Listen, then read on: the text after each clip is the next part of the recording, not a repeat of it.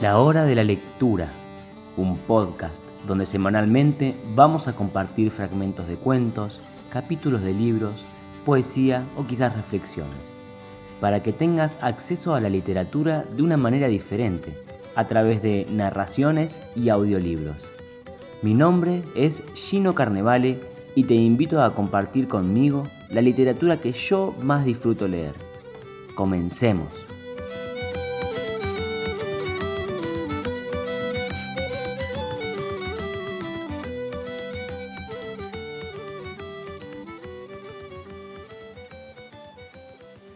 Bienvenidos una vez más a un nuevo episodio de la hora de la lectura. Nos encontramos como cada semana en el ciclo de lectura de audiolibros de Tolkien y hoy nos toca compartir el capítulo 6 del libro cuarto de las dos torres, El estanque vedado. En este capítulo, nuestros hobbit están con Faramir en el Genet Anun, en la cueva oculta que los jinetes bien conocen pero sin adentrarme más en este capítulo, dejaremos que Alexis Louvet nos sumerja en la aventura de la misión del anillo. Allá vamos.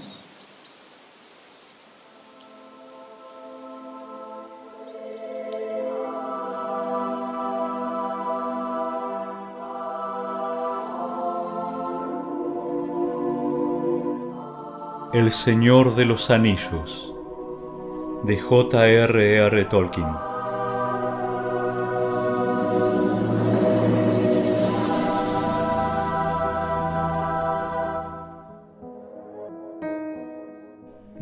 cuarto, capítulo 6 El estanque vedado Al despertar, Frodo vio a Faramir inclinado sobre él.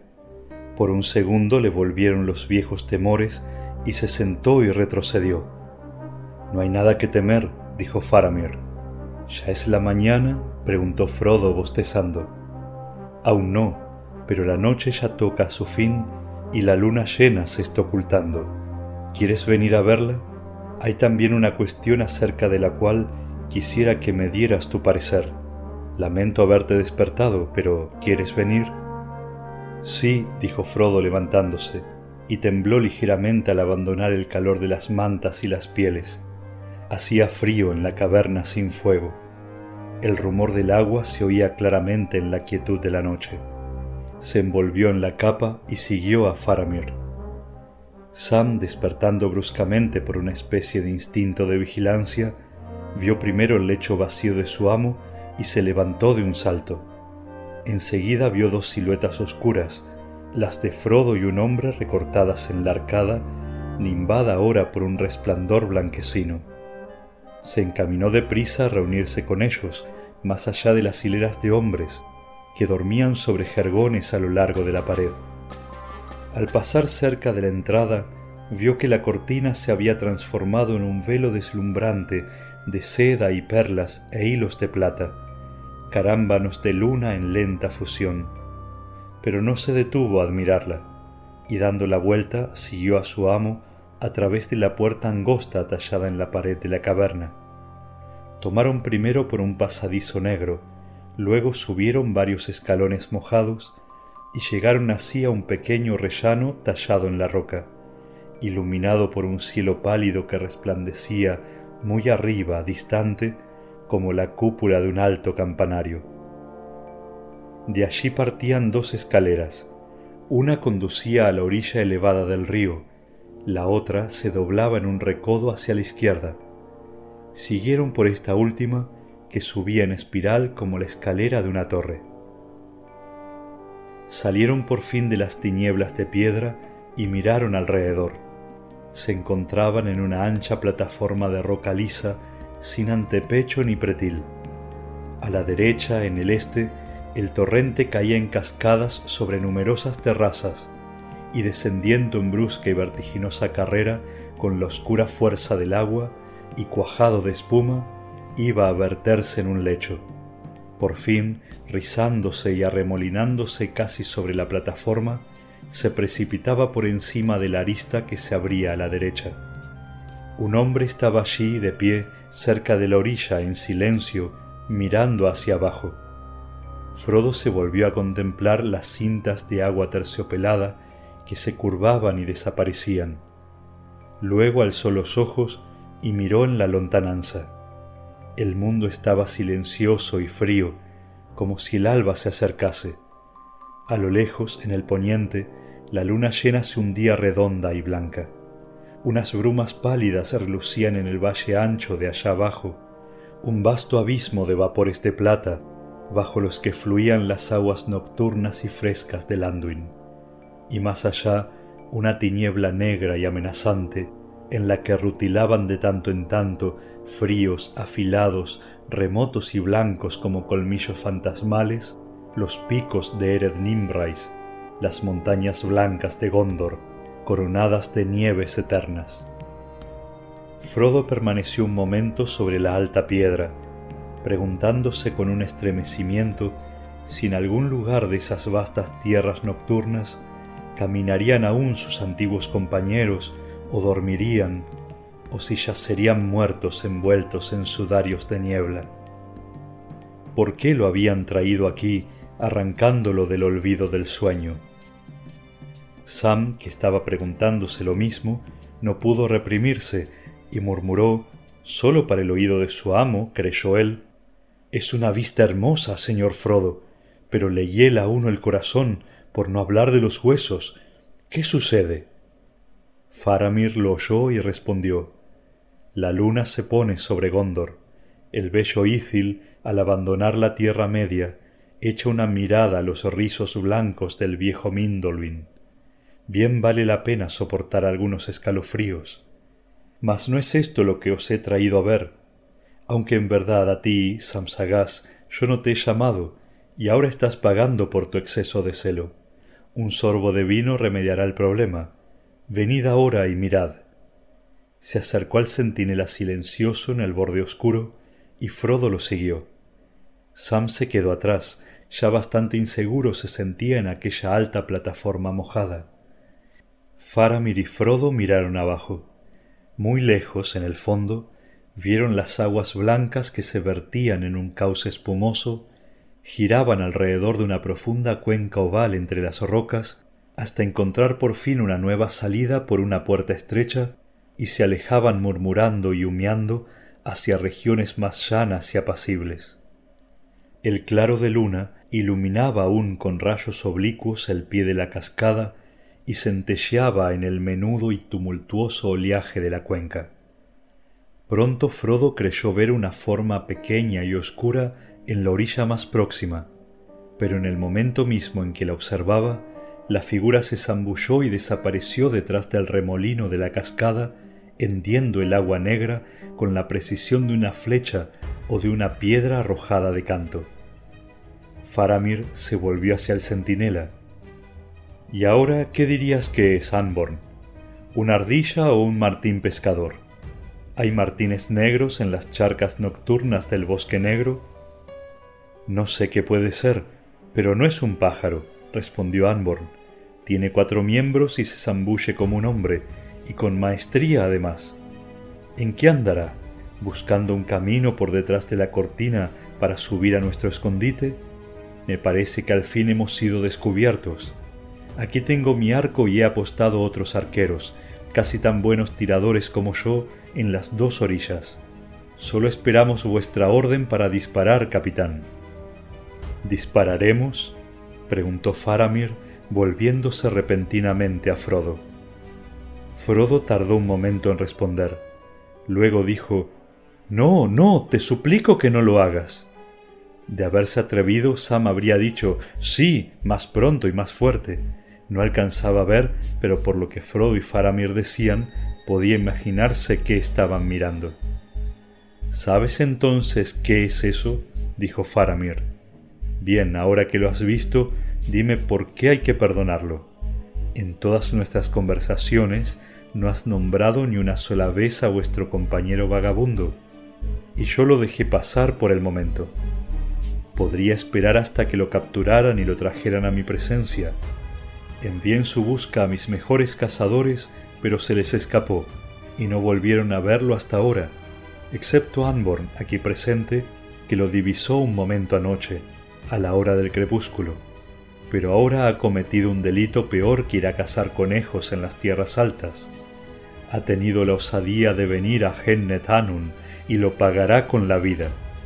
Me desconcierta esta criatura, tan solapada y tan astuta como es, venir a jugar en el lago justo delante de nuestra ventana.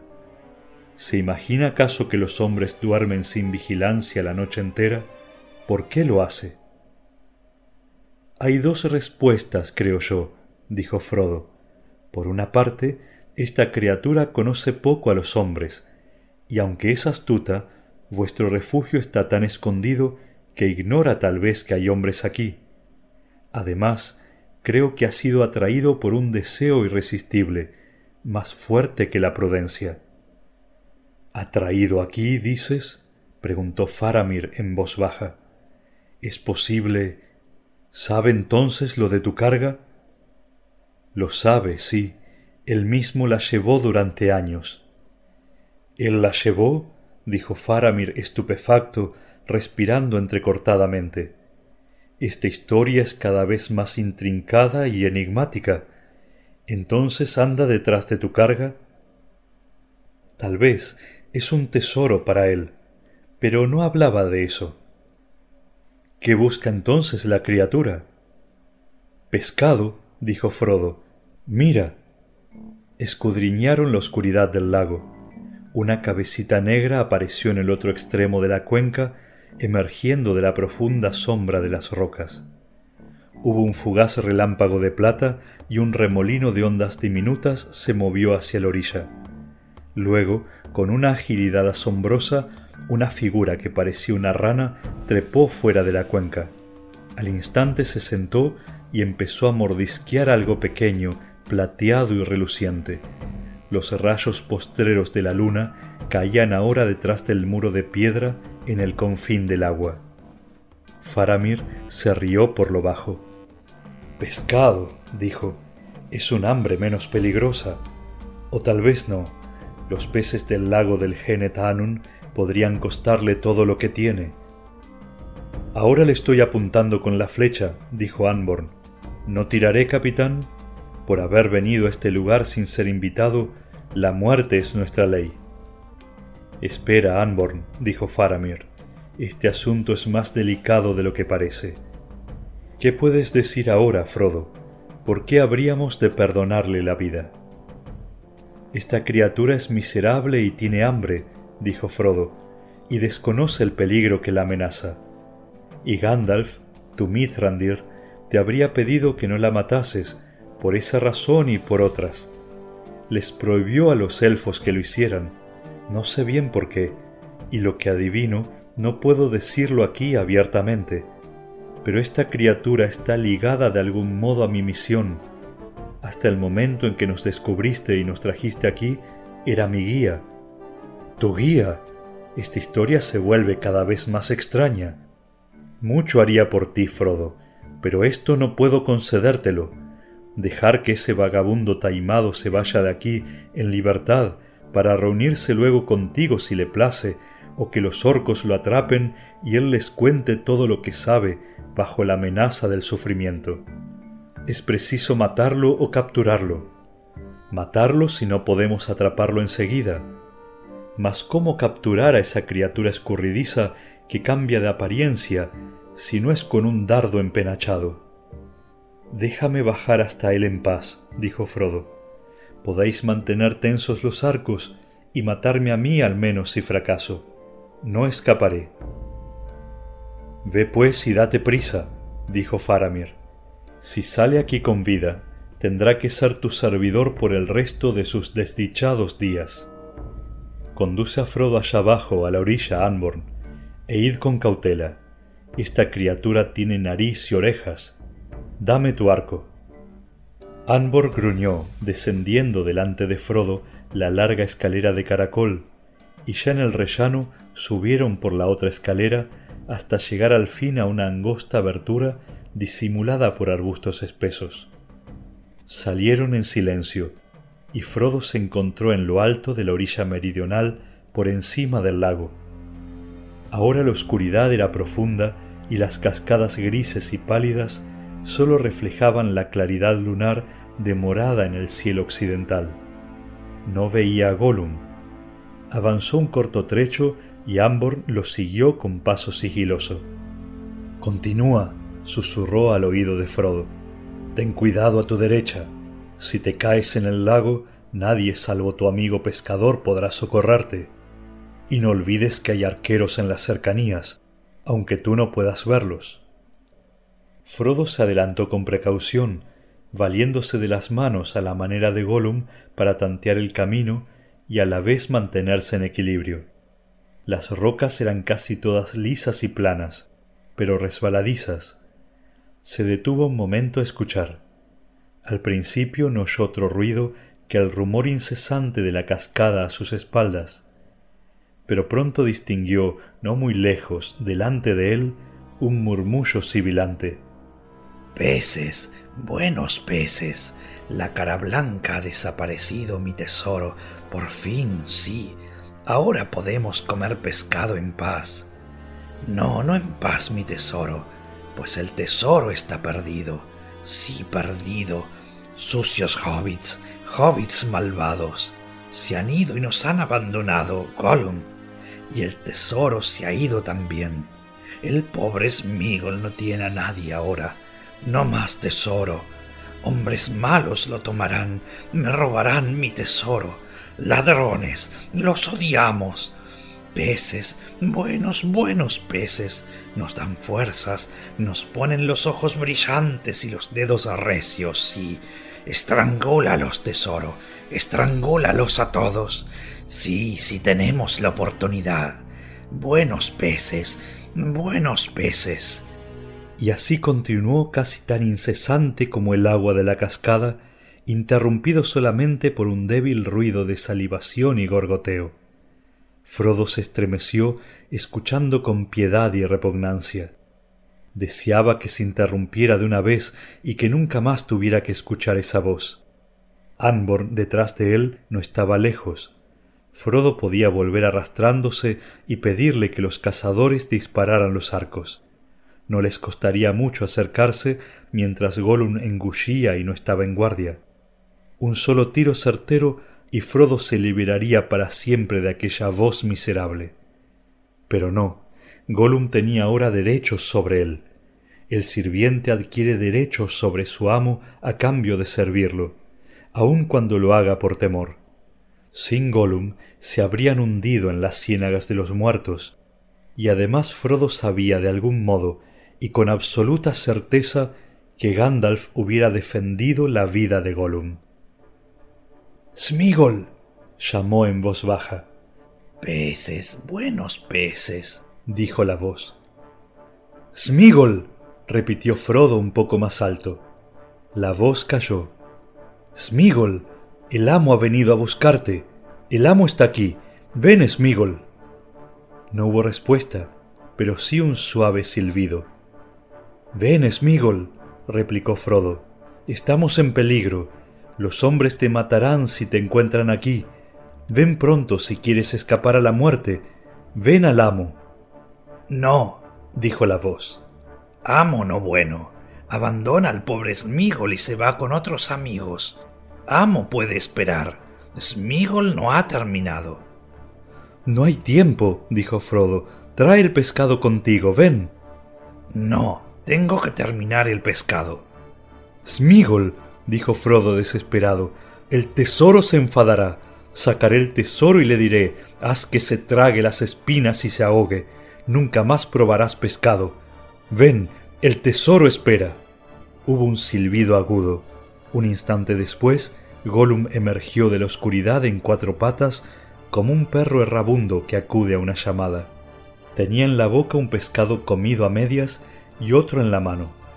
Se detuvo muy cerca de Frodo casi nariz con nariz, y lo olió. Los ojos pálidos le brillaban. Entonces se sacó el pescado de la boca y sirvió.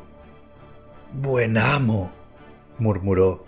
Buen hobbit, venir a buscar al pobre Smigol. El buen Smigol ha venido. Ahora vamos pronto, sí, a través de los árboles, mientras las caras están oscuras. Sí, pronto, vamos. Sí, pronto iremos, dijo Frodo, pero no enseguida. Yo iré contigo como prometí. Te lo prometo de nuevo, pero no ahora. Todavía no estamos a salvo. Yo te salvaré, pero tienes que confiar en mí. ¿Tenemos que confiar en el amo? dijo Gollum dudando. ¿Por qué no partir enseguida? ¿Dónde está el otro hobbit? El hobbit malhumorado y grosero. ¿Dónde está? Allá arriba, dijo Frodo señalando la cascada.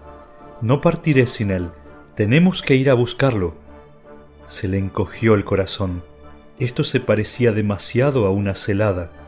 No temía en realidad que Faramir permitiese que mataran a Gollum, pero probablemente lo tomaría prisionero y lo haría atar. Y lo que Frodo estaba haciendo le parecería sin duda una traición a la infeliz criatura traicionera. Quizá nunca llegaría a comprender o creer que Frodo le había salvado la vida del único modo posible. ¿Qué otra cosa podía hacer para guardar al menos cierta lealtad a uno y otro? Ven, le dijo, si no vienes, el tesoro se enfadará. Ahora volveremos, subiendo por la orilla del río. Adelante, adelante, tú irás al frente. Gollum trepó un corto trecho junto a la orilla, olisqueando con recelo. Muy pronto se detuvo y levantó la cabeza. Hay algo allí, dijo. No es un hobbit. Retrocedió bruscamente. Una luz verde le brillaba en los ojos saltones. Amo, amo, sisió, malvado, astuto, falso. Escupió y extendió los largos brazos chasqueando los dedos. En ese momento, la gran forma negra de Anbor apareció por detrás y cayó sobre él. Una mano grande y fuerte lo tomó por la nuca y lo inmovilizó. Gollum giró en redondo con la celeridad de un rayo, mojado como estaba y cubierto de lodo, retorciéndose como una anguila, mordiendo y arañando como un gato. Pero otros dos hombres salieron de las sombras. Quieto, le dijo uno de ellos, o te ensartaremos más púas que las de un puerco espín. ¡Quieto! Gollum se derrumbó y empezó a gimotear y lloriquear. Los hombres lo ataron con cuerdas sin demasiados miramientos. Despacio, despacio, dijo Frodo. No tiene tanta fuerza como vosotros. No lo lastiméis si podéis evitarlo. Se calmará. Smigol, no te harán daño. Yo iré contigo y no pasará nada, a menos que me maten también a mí. Ten confianza en el amo. Gollum volvió la cabeza y escupió a Frodo en la cara. Los hombres lo alzaron, lo embosaron con un capuchón hasta los ojos y se lo llevaron. Frodo los siguió, sintiéndose profundamente desdichado.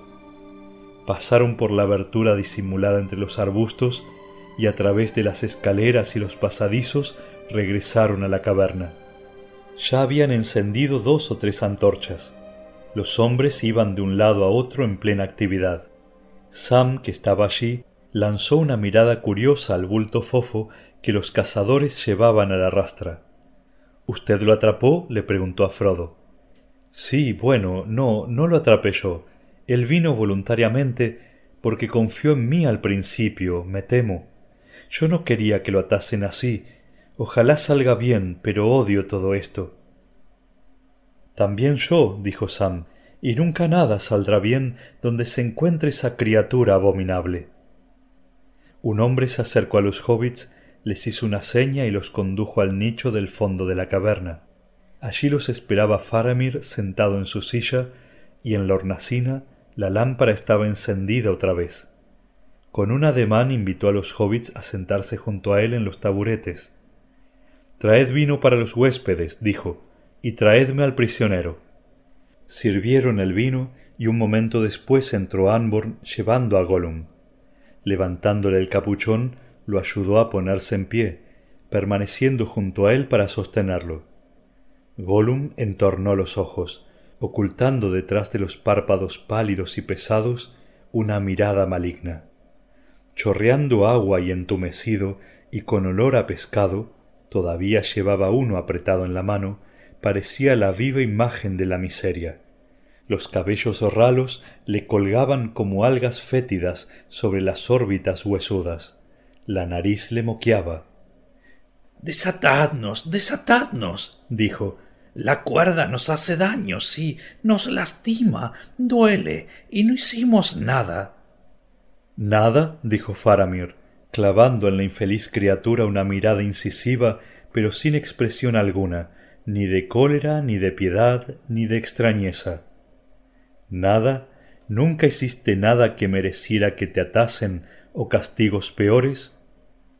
No es a mí, sin embargo, a quien incumbe juzgarte, por fortuna, pero esta noche has venido a un lugar donde sólo venir significa la muerte. Caros se pagan los peces de este lago. Gollum dejó caer el pescado que tenía en la mano. No queremos pescado, dijo. El precio no está en el pescado, dijo Faramir. Basta venir aquí y mirar el lago para merecer la muerte. Si hasta este momento te he perdonado la vida, ha sido gracias a las súplicas del amigo Frodo, quien dice que él al menos te debe cierta gratitud. Pero también a mí tendrás que satisfacerme. ¿Cómo te llamas? ¿De dónde vienes y a dónde vas? ¿Cuál es tu ocupación?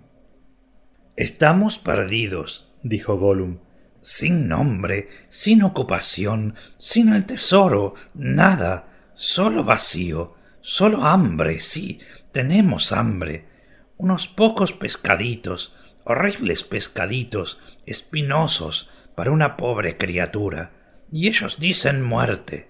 Tan sabios son, tan justos, tan verdaderamente justos. No verdaderamente sabios, dijo Faramir, pero justos sí tal vez, tan justos como lo permite nuestra menguada sabiduría. Desátalo, Frodo. Faramir sacó del cinto un cuchillo pequeño y se lo tendió a Frodo. Gollum, interpretando mal el gesto, lanzó un chillido y se desplomó. Vamos, Smigol, dijo Frodo, tienes que confiar en mí, no te abandonaré. Contesta con veracidad si puedes. Te hará bien, no temas. Cortó las cuerdas que sujetaban las muñecas y los tobillos de Gollum y lo ayudó a ponerse en pie. Acércate, dijo Faramir. Mírame. ¿Conoces el nombre de este lugar? ¿Has estado antes aquí? Gollum levantó la vista lentamente y de mala gana miró a Faramir. La luz se le apagó en los ojos y por un instante los clavó taciturnos y pálidos en los ojos claros e imperturbables del hombre de Gondor. Hubo un silencio de muerte. De pronto Gollum dejó caer la cabeza y se enroscó sobre sí mismo hasta quedar en el suelo tembloroso hecho un ovillo. No sabemos y no queremos saber, gimoteó. Nunca vinimos aquí, nunca volveremos. Hay en tu mente puertas y ventanas condenadas y recintos oscuros detrás, dijo Faramir. Pero en esto juzgo que eres sincero. Mejor para ti. ¿Sobre qué jurarás no volver nunca más y no guiar hasta aquí ni con palabras ni por señas a ningún ser viviente? El amo lo sabe, dijo Gollum con una mirada de soslayo a Frodo. Sí, él sabe, lo prometemos al amo si él nos salva. Se lo prometemos al tesoro, sí. Se arrastró hasta los pies de Frodo. Sálvanos, buen amo, gimió. Smigol se lo promete al tesoro, lo promete lealmente. Jamás volveré, jamás hablaré, nunca más. No, tesoro, no. ¿Estás satisfecho? preguntó Faramir. Sí, dijo Frodo. En todo caso, o aceptáis esta promesa o aplicáis la ley. Más no conseguirás. Pero yo le prometí que si venía a mí no le harían ningún daño, y no me gustaría faltar a mi palabra. Faramir permaneció pensativo un momento. Muy bien, dijo al cabo hablándole a Gollum. Te entrego a manos de tu amo, Frodo hijo de Drogo, que él declare qué hará contigo.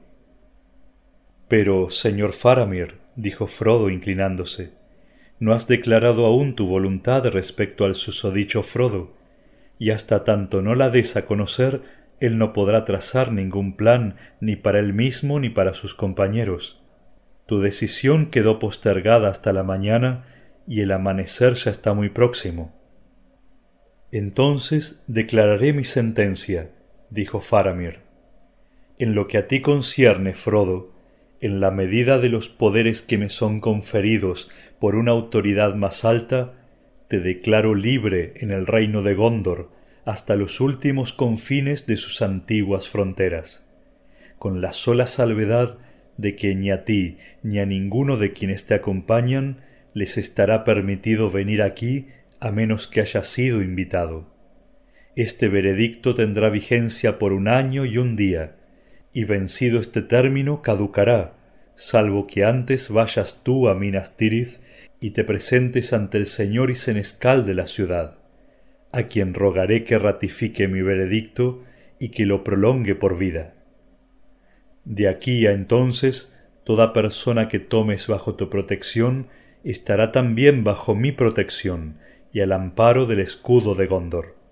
¿Te satisface esta respuesta? Frodo se inclinó profundamente. Me satisface, sí, dijo, y permíteme que te ofrezca mis servicios si fueran dignos de alguien tan noble y tan honorable. Son altamente dignos, dijo Faramir. Y ahora, Frodo, ¿tomas a esta criatura a Smigol bajo tu protección? Sí, tomo a Smigol bajo mi protección, dijo Frodo. Sam dejó escapar un sonoro suspiro y no a causa de las fórmulas de cortesía, las cuales, como lo haría cualquier hobbit, aprobaba sin reservas.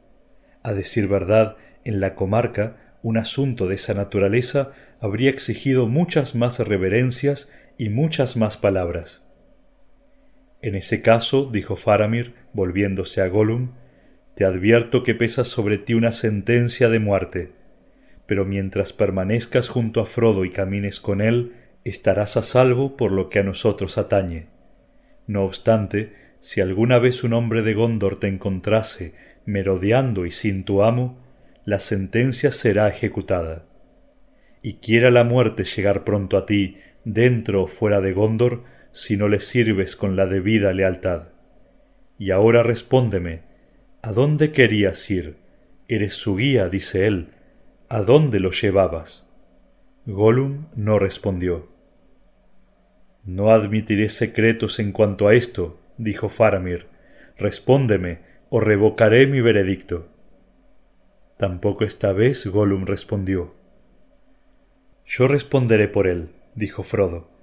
Me guió hasta la puerta negra como yo se lo había pedido, pero esa puerta era infranqueable. No hay ninguna puerta abierta para entrar en el país del sin nombre, dijo Faramir.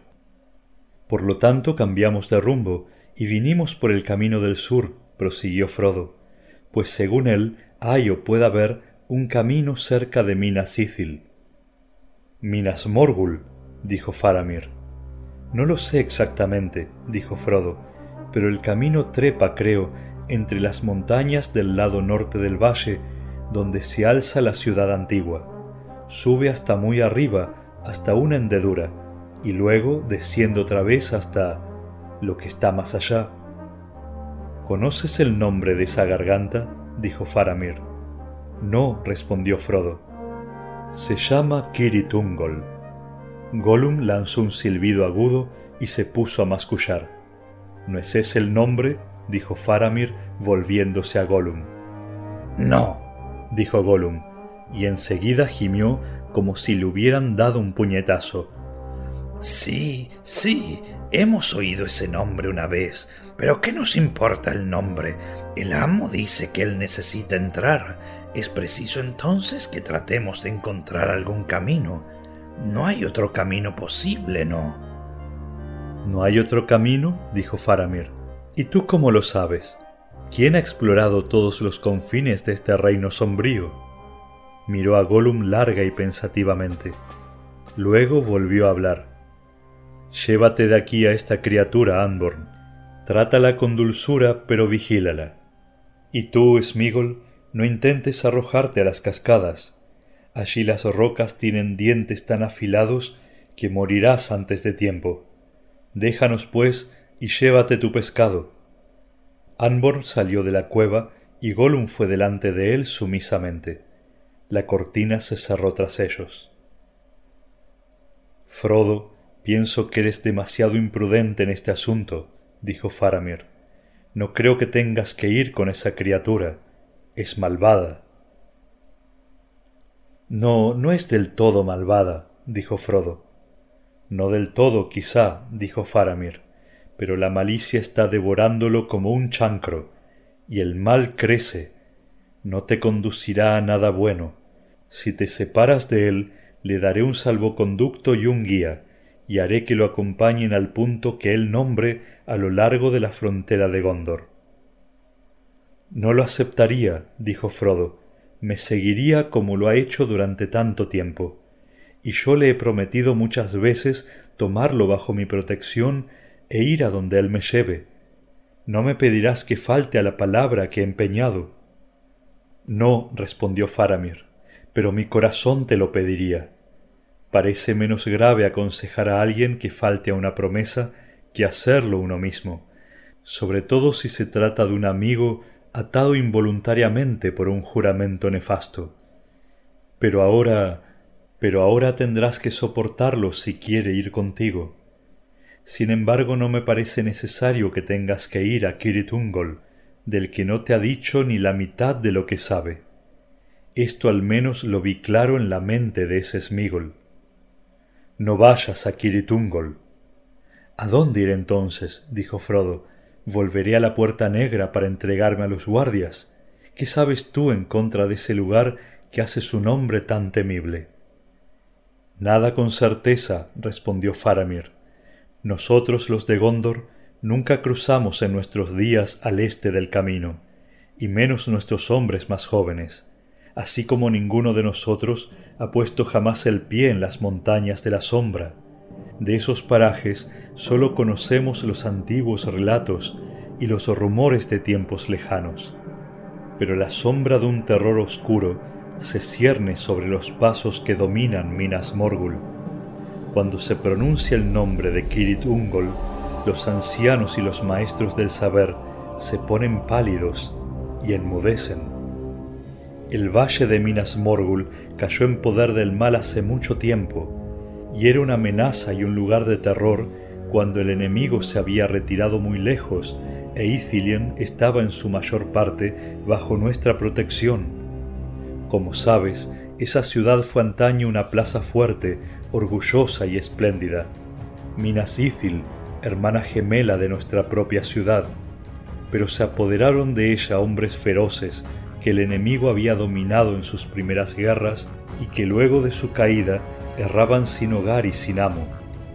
Se dice que sus señores eran hombres de Númenor que se habían entregado a una maldad oscura. El enemigo les había dado anillos de poder y los había devorado. Se habían convertido en espectros vivientes, terribles y nefastos.